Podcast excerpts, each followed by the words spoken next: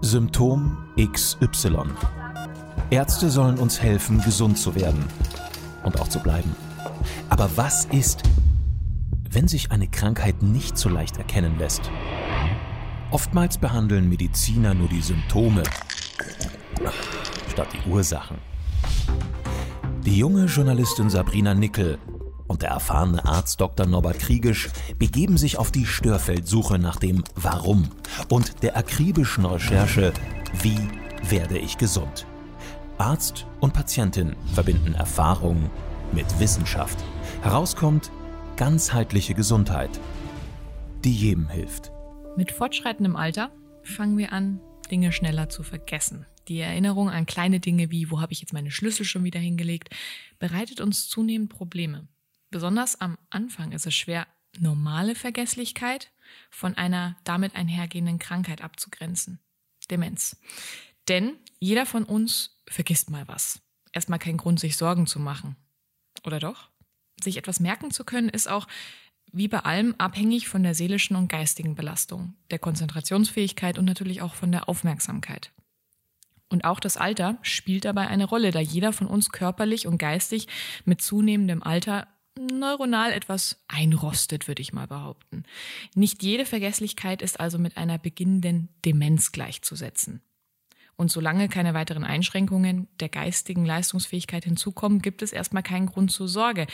In Abgrenzung zur normalen Vergesslichkeit weisen Menschen, die tatsächlich an einer Demenz erkrankt sind, einige typische Merkmale auf. Und die wollen wir heute natürlich unter anderem erörtern. Vor allem treten sie im Verlauf der Erkrankung oder vor allem treten im Verlauf der Erkrankung immer mehrere und zunehmend stärker ausgeprägte Symptome in Erscheinung. Lieber Norbert, außer der Vergesslichkeit, welche weiteren Symptome oder körperlichen Leiden und Erscheinungen können bei Demenz auftreten? Bei Demenz kommt natürlich einfach vor allem dazu, dass das Kurzzeitgedächtnis ganz stark beeinflusst ist und dass sich viele Leute nur noch an Dinge erinnern, die vor vielen, vielen Jahren sich ereignet haben und an die sie sich relativ gut erinnern. Diese Tendenz ist bei einer echten Demenz immer zunehmend.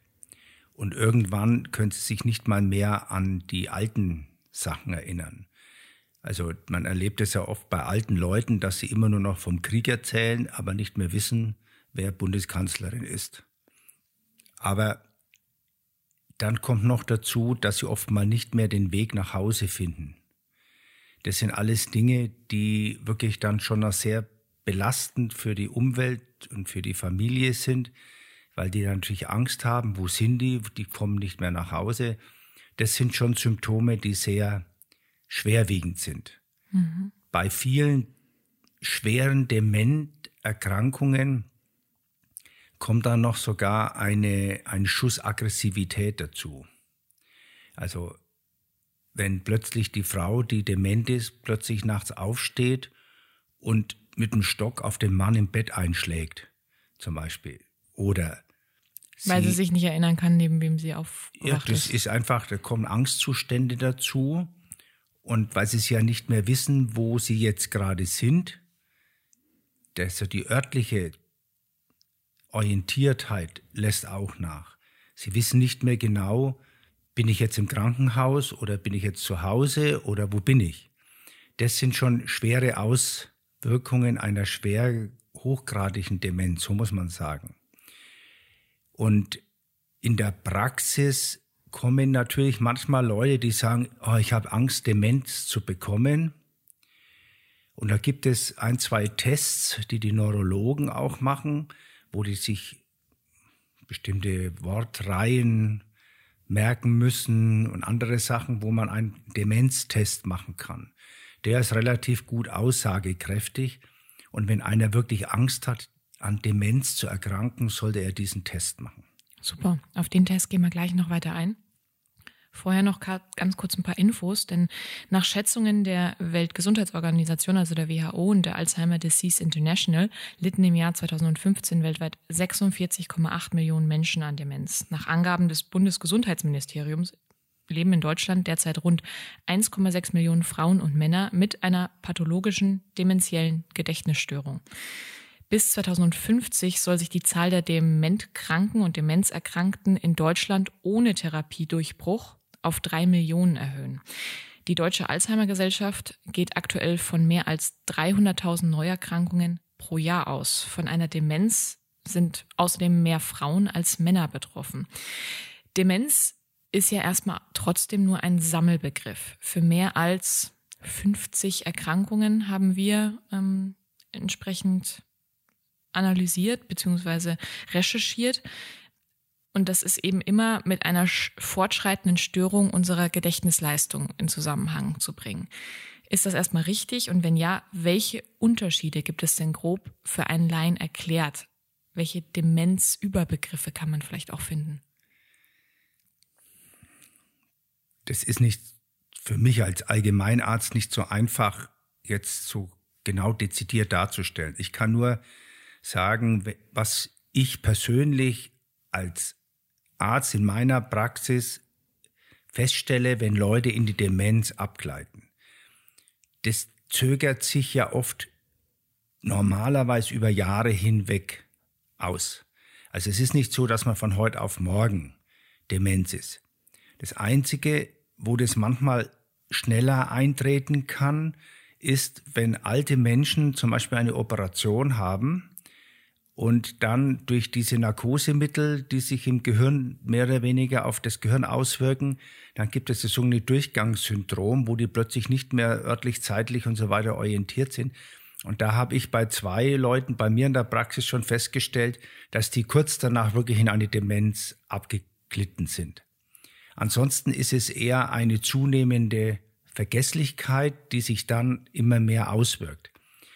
Nur man muss dazu sagen, ich glaube, die Kopfdurchblutung spielt da eine große Rolle. Wenn die Stoffwechselleistungen im Gehirn nicht mehr ordnungsgemäß ablaufen können, weil zum Beispiel zu wenig Sauerstoff da ist oder infolge einer schlechteren Durchblutung oder es ist vorher mal ein Schlaganfall gewesen oder so etwas, dann ist man natürlich dafür gefährdeter. Ich glaube, das ist die vaskuläre Demenz, von der du gerade sprichst, ja. denn damit fällt kognitive, eine kognitive Leistungsminderung auf, also Denken, Wahrnehmen, Erkennen fällt schwerer. Grund dafür ist, wie du sagst, eine durchblutungsbedingte Schädigung des Gehirns aufgrund von Versorgungsengpässen der Blutgefäße. Zusätzlich treten ja bei der vaskulären Demenz häufig Bewegungs- und Koordinationsstörungen auf. Hm, ist denn Alzheimer-Demenz eine solche Erkrankung der Blutgefäße, denn wenn, wenn man ganz kurz nochmal zurückgeht, es ist ja die meist bekannte und häufigste Form. Alois Alzheimer, der Entdecker der Alzheimer-Demenz, fand bei Betroffenen dieser Form sogenannte Ablagerungen im Gehirngewebe. Das bedeutet, es gibt ja da wieder sehr, sehr viele, wie man merkt, Ansätze und Dinge, die vielleicht auch nachweislich und nicht nachweislich sind. Also jetzt muss ich mal dazu sagen, ich bin natürlich hier kein Demenzforscher und keiner, der hauptsächlich Demenz behandelt, sondern ich versuche erstmal die Leute vorzubeugen, damit sie das gar nicht kriegen.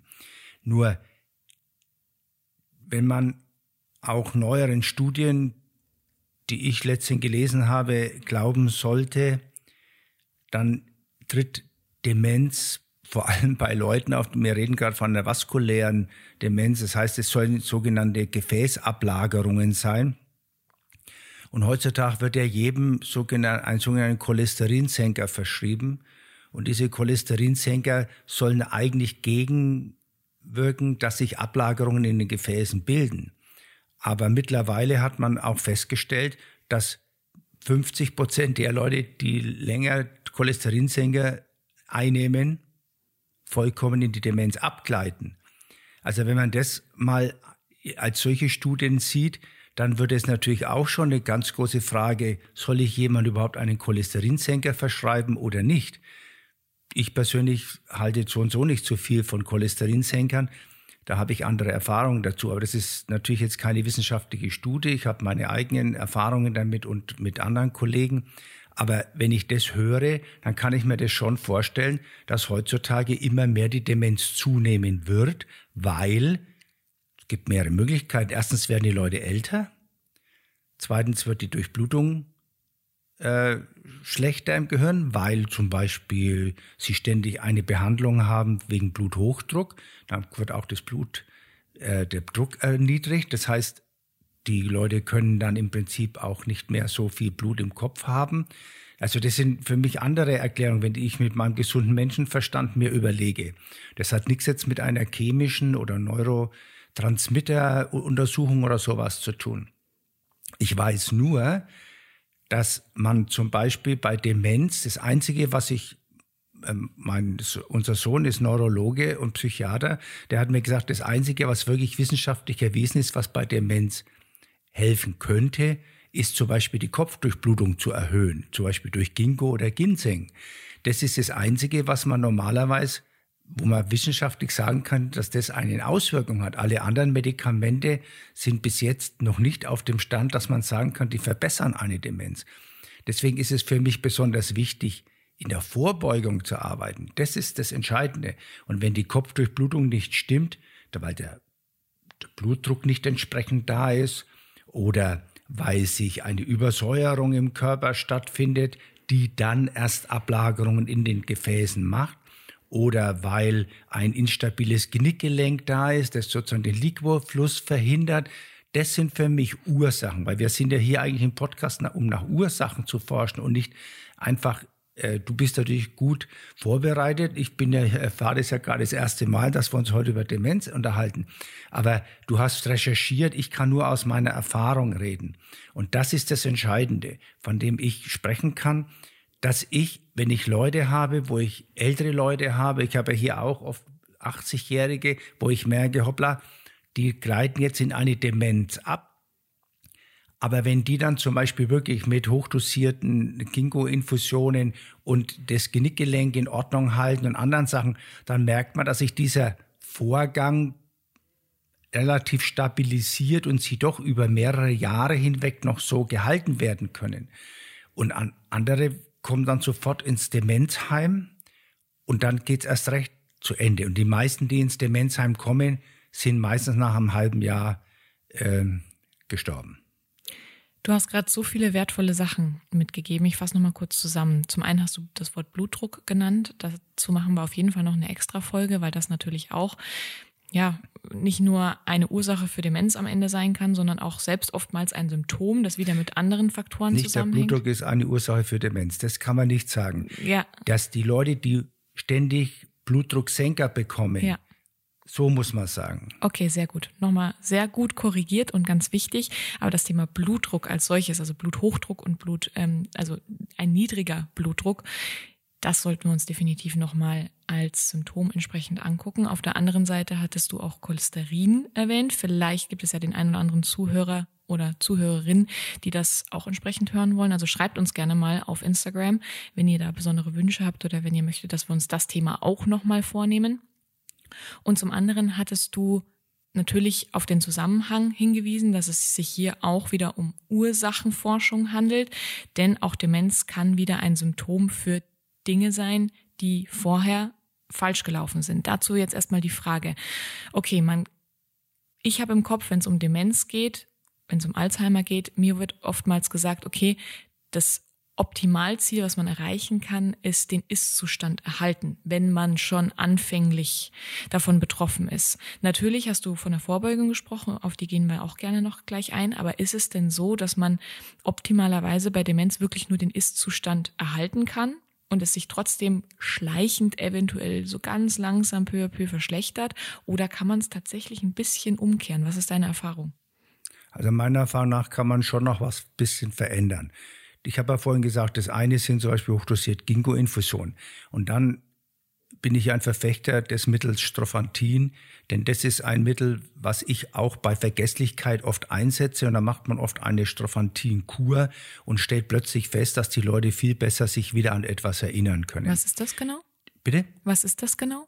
Strophantin ist ein, ein Herzmittel mehr oder weniger, weil das, das spielt eine Rolle, das verbessert die Herzleistung, sozusagen, dass das Schlagvolumen sich erhöht und dadurch auch die Kopfdurchblutung auch verbessert wird.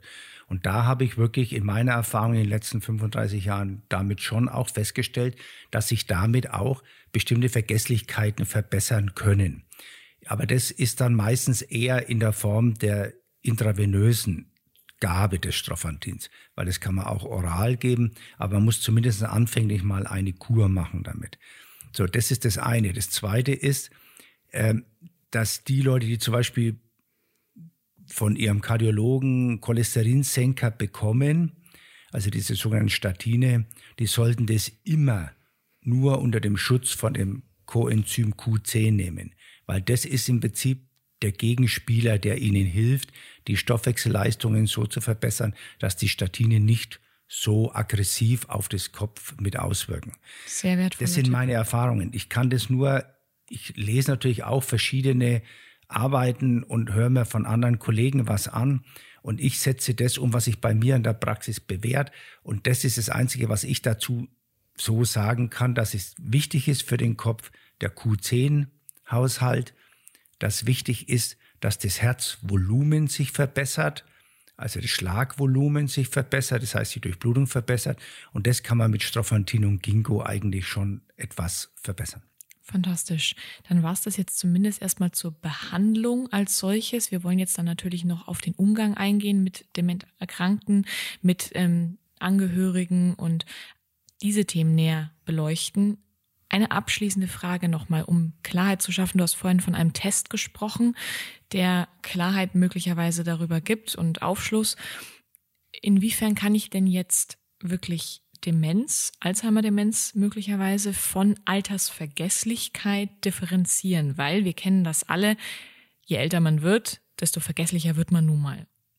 Und da möchte ich natürlich wissen für alle Zuhörer da draußen, wie kann man da genau differenzieren? Also die Neurologen machen solche Tests und manche Hausärzte auch. Das sind standardisierte Tests und da gibt es graduelle Einteilungen. Und wenn du über eine bestimmte Punktzahl nicht kommst, dann hast du schon den Verdacht einer echten Alzheimer-Demenz. Aber das sind erstmal nur Fragen. Das oder? sind Fragen, das sind Dinge, wo du halt was zuordnen musst, wo du im Prinzip äh, Begriffe dich erinnern musst, wo du nach, nach 20 Minuten wieder gefragt wirst, ob du dich noch an solche Begriffe, die du vorher genannt bekommen hast, wieder erinnerst und an was du dich noch erinnern kannst. Das sind standardisierte Tests, die sollte man auch, wenn man Angst hat, wirklich durchführen und zu seinem Neurologen gehen und das machen. Das ist das andere. Die andere Sache, was du vorhin sagst, dass natürlich jeder von uns, wenn er älter wird, äh, immer etwas auch vergisst im tagtäglichen und so, ach, habe ich jetzt meinen Schlüssel, wo ist der oder sonst irgendwas. Das ist schon ganz normal, weil es spielt auch eine Wichtigkeit. Man lernt ja im Lauf des Lebens Prioritäten zu setzen.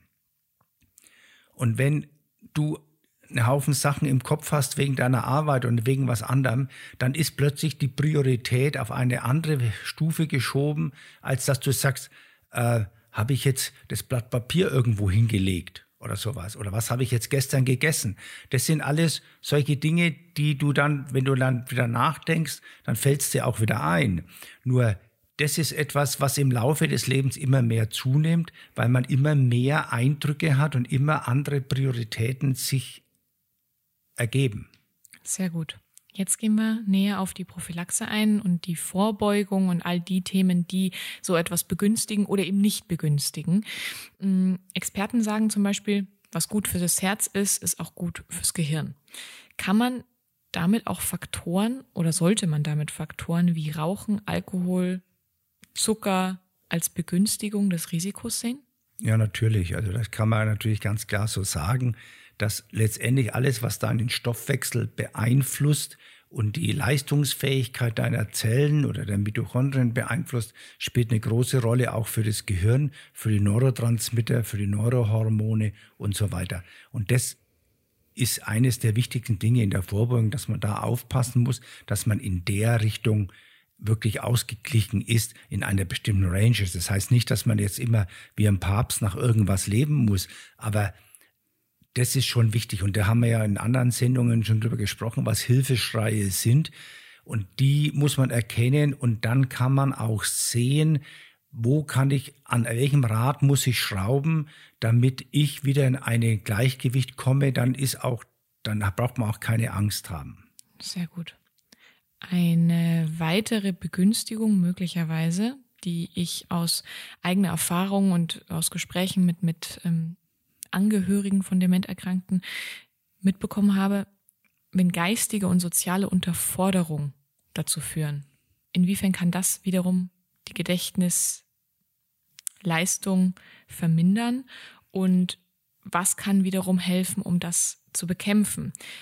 Kann man überhaupt dann in irgendeiner Form vorbeugen oder sollte man tatsächlich sogar mit den Erkrankten bestimmte Trainings machen und sie fordern? Also ich bin ja Humanist und habe Latein und Griechisch gelernt und da gibt es vom alten Römer Seneca gibt es eine philosophische Schrift De Senectute über das Alter. Und selbst da, vor über 2000 Jahren, schreibt der Philosoph, dass es drei Lebensabschnitte gibt und dass man für jeden Lebensabschnitt, also über das Alter, dass man das vorbereiten muss. Dass es nicht einfach so ist, wie es vielen Leuten geht, die sind jetzt plötzlich im Vorruhestand, weil die, die, die Geschäfte zumachen oder die Firmen nicht mehr die Leute beschäftigen können, dann werden die mit 63 sozusagen in Vorruhestand geschickt. Und vorher waren die, sind die auf Hochtouren gelaufen, mussten arbeiten und arbeiten und arbeiten und plötzlich ist das weg. Ja, was machen die? Und das ist das ganz Entscheidende. Du musst auch das Alter geistig vorbereiten. Du musst dir Aufgaben suchen. Du musst etwas tun, dass du mit anderen in Kontakt kommst. Du musst deinen Hirnleistung, die du vorher die ganze Zeit hattest, weil du im Betrieb oder in der Arbeit arbeiten musstest, das darfst du nicht einfach wegfallen lassen. Weil das ist dann das Gefährliche. Wenn das plötzlich wegfällt und man nur noch sitzt, isst und schläft, dann wird das Geistige nicht mehr trainiert. Das ist nichts anderes. Der Kopf ist nichts anderes wie ein Muskel, theoretisch.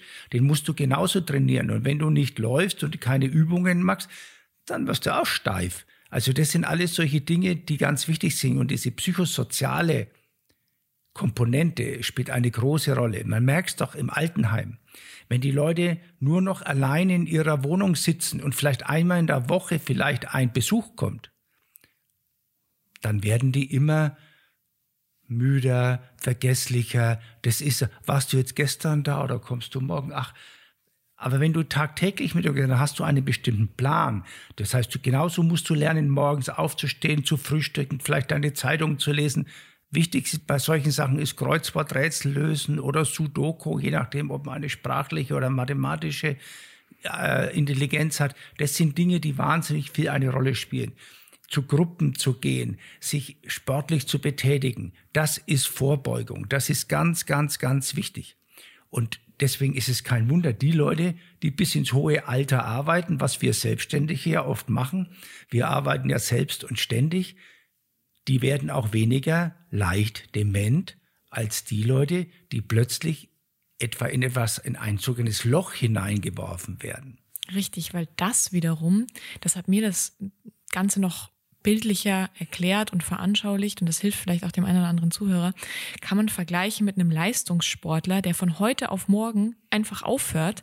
Und ich meine, wie du selbst gesagt hast, der Bluthochdruck ist ein ganz anderer, das Herz pumpt ganz anders, weil wenn du Marathonläufer bist, dann hast du natürlich auch ganz andere Mittel in deinem Körper zur Verfügung und wenn du von heute auf morgen einfach stoppst, dann ist dein Körper erstmal in einer absoluten Überforderung und weiß wahrscheinlich gar nicht damit umzugehen. Und genauso ist das zu sehen mit einem harten Job oder mit einer extremen Belastung, die einen das Leben lang begleitet und dann von heute auf morgen in die Rente zu gehen und nichts mehr zu tun zu haben, ganz ehrlich, da kann sich doch jeder vorstellen, dass das nicht gut für unseren Organismus und unseren Körper und unsere Gesundheit damit zusammenhängt ist. Wir, jetzt gehen wir noch mal ganz kurz auf das Umfeld ein, weil das ist, glaube ich, eine ganz wichtige Rolle, wie du es ja auch schon mehrmals gesagt hast, ähm, alleine daheim zu sitzen oder in einem Altersheim dann zu sitzen und da auch zu vereinsamen ist eben nicht die Lösung. Oftmals gehen aber eben auch Begleiterscheinungen und Symptome wie starke Stimmungsschwankungen, Wut, Zerschlagenheit oder Verdrängung mit einher. Die Betroffenen wollen es nicht wahrhaben oder leugnen es und manche verstehen es erst gar nicht oder merken es auch nicht und ja, die Reaktion darauf ist aggressiv oder völlig verständnislos oder es ist natürlich eine unfassbare Aufgabe und Belastung für das Umfeld, damit umzugehen mit Dementerkrankten. Was ist dabei sehr wichtig und sollte dringend beachtet werden? Gerade auch wenn es um die Kommunikation geht und das tägliche Miteinander. Ich glaube, da muss man wirklich unterscheiden, ist jetzt das nur eine Vergesslichkeit, ich meine, so Altersvergesslichkeit, so im leichteren Sinn. Da spielt es halt eine große Rolle, dass man, wenn man mit das merkt bei seinen Eltern oder beim Großeltern und so weiter, da geht es um die persönliche und menschliche Zuwendung. Wenn das, wenn man dieses Gefühl hat, dass man, das ist doch nicht so schlimm, Oma, komm, aber morgen weiß ich, dann fühlen die, fühlen die Alten sich ja auch eingebunden. Oder die Vergesslichen fühlen sich eingebunden in ein soziales Umfeld. Wenn man aber da mit Aggression reagiert, jetzt hast du schon wieder vergessen oder sowas, dann trauen die sich gar nichts mehr sagen. Dann ziehen die sich immer mehr in sich zurück. Also das ist schon mal das eine. Und das, wenn es dann ganz schlimm wird in der Demenz, ist es auch nichts anderes. Ich habe das letztens bei einer oder vor drei Jahren bei einer alten Frau erlebt, die war dann wirklich so dement, dass die wirklich in ein Demenzheim musste, weil die nicht mehr zu einer alleine nach Hause gefunden hat, ihren Mann mit dem Stock geschlagen hat. Aber das Wichtigste war, wenn man, wenn der Mann dann sie besucht hat in dem Heim, dass er nur die Hand gehalten hat. Und dann hat sie sich plötzlich erinnert an dieses, an eine Zuwendung. Das ist etwas anders gewesen. Die Zuwendung ist immer das Entscheidende und nicht die Aggression. Wenn du Zuwendung bringst, und den Verständnis aufbringst, dann fühlen die Leute sich wohler und dann haben die auch dieses Gefühl, sie sind eingebunden. Schwierig ist es natürlich, aber für, den, für die Jüngeren ist es oft schwierig, weil für die ist es, erfordert es ja mehr Aufwand, mehr Zeit, mehr Konzentration in der Richtung. Aber stellt euch das mal vor, man sagt nicht immer umsonst, dass die Alten so sind wie die Kinder. Ja, da ist es auch nichts anderes. Wenn du einem kleinen Kind das Sprechen beibringen willst oder das Laufen beibringen willst, dann musst du auch Zuwendung geben, da musst du auch dich um den kümmern, da musst du dich auch mit ihm auseinandersetzen und dann kriegt er sein Urvertrauen und kann plötzlich sprechen und kann dann aufs Töpfchen gehen und so weiter. Und so ist es bei den Alten auch nicht anders. Du musst denen genauso wieder sagen, hast du nicht vergessen, aufs Klo zu gehen oder irgend sowas. Das ist nichts anderes. Aber das ist halt, das Leben fängt halt an und geht irgendwann zu Ende. Und es ist wie ein Bogen. Und das, man kann nicht immer glauben, man kann bis zum Ende alles nur so machen, als wenn man 40 oder 20 ist. Nein, das ist ein langsames Abbauen. Und dazu gehört auch, dass man eine Familie hat oder ein Umfeld hat, auf das man sich verlassen kann. Dazu habe ich mal das schönste Video, glaube ich, im ganzen Internet gesehen. Da gab es eben genau diese Zusammenfassung von ein Vater und sein Sohn sitzen gemeinsam auf einer Parkbank und dann haben sie sich gemeinsam zurückerinnert, ähm, als der Sohn mal wieder etwas harsch darauf reagiert hat, dass sein Papa wieder irgendwas vergessen hat oder irgendwas nicht konnte. Und dann hat er sich mit ihm auf die Parkbank gesetzt und ihm einfach nochmal erzählt, hey, ich habe dir damals auch das Laufen beigebracht, das Sprechen beigebracht. Und wenn du etwas nicht konntest, dann habe ich es dir nochmal und nochmal gezeigt. Und wenn du etwas nicht verstanden hast und nochmal eine Frage hattest, ich habe es dir wieder und wieder erklärt. Ich habe dir dieselben Dinge jeden Tag erzählt und ich bin nie ungeduldig mit dir geworden. Und das Ganze dreht sich irgendwann um im Alter. Wir als Kinder sind dann nun mal nicht in der Verpflichtung, aber trotzdem sollten das größtmögliche Verständnis dafür haben, dass unsere Eltern uns das ermöglicht haben, so geborgen auf die Welt zu kommen und uns auszuprobieren, die Fragen zu stellen und umgekehrt das Gleiche unseren Eltern wiederum zu ermöglichen und eben genauso verständnisvoll zu reagieren, wie sie es damals bei unserer Geburt getan haben. Aber das setzt natürlich voraus, dass man eine liebende Familie hat, überhaupt eine Familie hat. Und ähm, da können wir natürlich nur das Beste wünschen und, und hoffen und ansonsten sich an gute Freunde zu wenden und das Ganze eben entsprechend gemeinsam zu wuppen. Wir haben jetzt die ganze Zeit von Demenz gesprochen, so als ob es wirklich nur ältere Menschen betrifft als ob wir davon ausgehen, dass Demenz wirklich nur etwas ist, das im Alter kommen kann. Deswegen jetzt nochmal ganz professorisch die Frage, gibt es denn Demenz, die schon früher einsetzt? Und wenn ja, ab welchem Alter ist es in Anführungsstrichen üblich? Und gibt es tatsächlich schon Patienten oder Fälle in deiner Praxis, die früher Anzeichen davon gezeigt haben? Also ich kann von meiner Praxis nur sagen, dass es eher im Alter anfängt. Das andere ist dann eher neurologische Schäden, die eine Ursache haben, wie ein Unfall oder ein Schlaganfall oder sonst irgendwas. Aber die sogenannte schleichende Beginn einer Demenz, das ist schon meistens im Alter. Also meiner Erfahrung nach. Da Sehr gibt gut. vielleicht bei anderen anders, aber bei mir ist es so.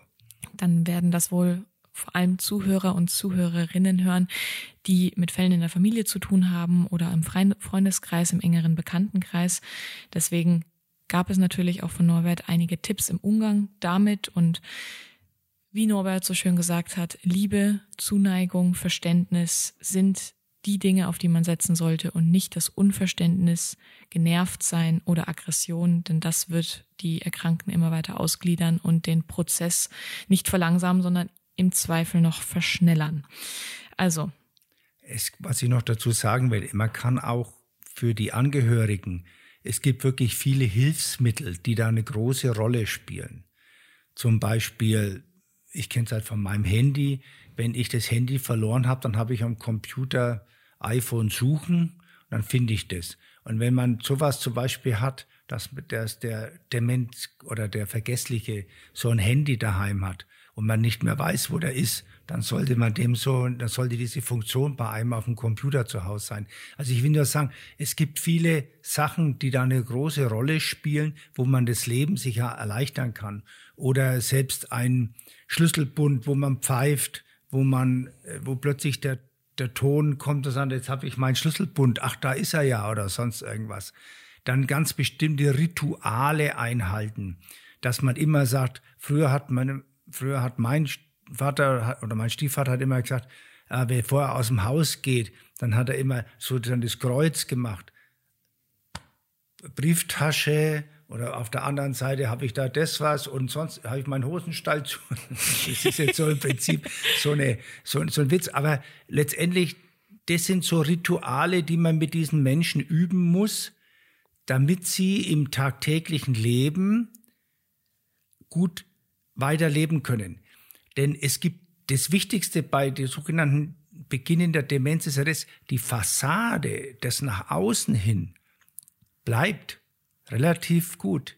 Ich habe hier mal eine Schauspielerin gehabt. Ich wusste, dass die seit vier, fünf Jahren, dass die Demenz hat.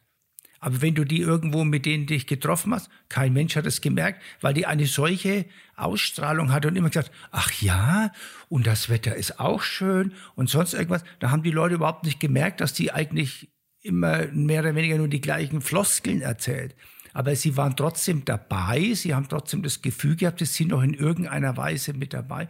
Und so hat sich das über sechs, sieben Jahre hinweggezogen, bis dann eben das schwierig geworden ist. Aber das ist doch eine gewisse Lebenszeit, die die noch mit ihrem Mann oder mit ihren Kindern entsprechend verbringen können. Mhm. Und das Gefühl von gebraucht werden ist hier, glaube ich, auch ganz, ganz wichtig. Das geht ja nicht mal ums gebraucht werden, sondern dabei zu sein. Mhm. Mhm. Also an alle, die gerade zuhören, wie so oft. Ein gesunder Lebensstil, Bewegung, soziale Kontakte, auch das Gewicht und die geistigen Aktivitäten spielen hier eine große Rolle. Fordert euch selbst immer wieder heraus. Wichtig ist das allgemeine Verhalten bezüglich der Gesundheit im Laufe des Lebens. Dabei darf es durchaus Ausnahmen geben, wenn ihr darauf achtet, euch natürlich grundsätzlich fit zu halten. Und wenn es nicht aufzuhalten ist, wenn ihr nichts dagegen tun könnt oder Angehörige von betroffenen Patienten seid, ihr könnt dennoch etwas tun, wie ihr gerade gehört habt. Denn man kann immer lernen, damit umzugehen und den Betroffenen ein gutes Gefühl zu geben und den Prozess entsprechend zu verlangsamen und die Zeit, die man gemeinsam hat, noch zu genießen. Und wir freuen uns natürlich auch weiterhin auf viele weitere Anregungen und natürlich auf euer Feedback zu dieser Folge. Schreibt uns gerne eine Bewertung und wenn wir euch helfen können, lasst auch gerne mal eine 5-Sterne-Bewertung da oder einen Daumen nach oben, egal wo ihr uns gerade hört. Dauert nicht lange und es ist einfach eine Wertschätzung unserer Arbeit hier. In der nächsten Folge schauen wir uns die Kopfhaut genauer an. Schuppen, Kopfhautjucken, Haarausfall und, und, und. Also abonniert uns gerne auf Spotify, auf YouTube und auf Apple Podcast und natürlich auf Instagram unter symptom.xy, damit ihr keine Folge mehr verpasst. Bis zum nächsten Arzt-Patientengespräch. Bleibt gesund und fahndet weiter nach den Ursachen eurer Symptome.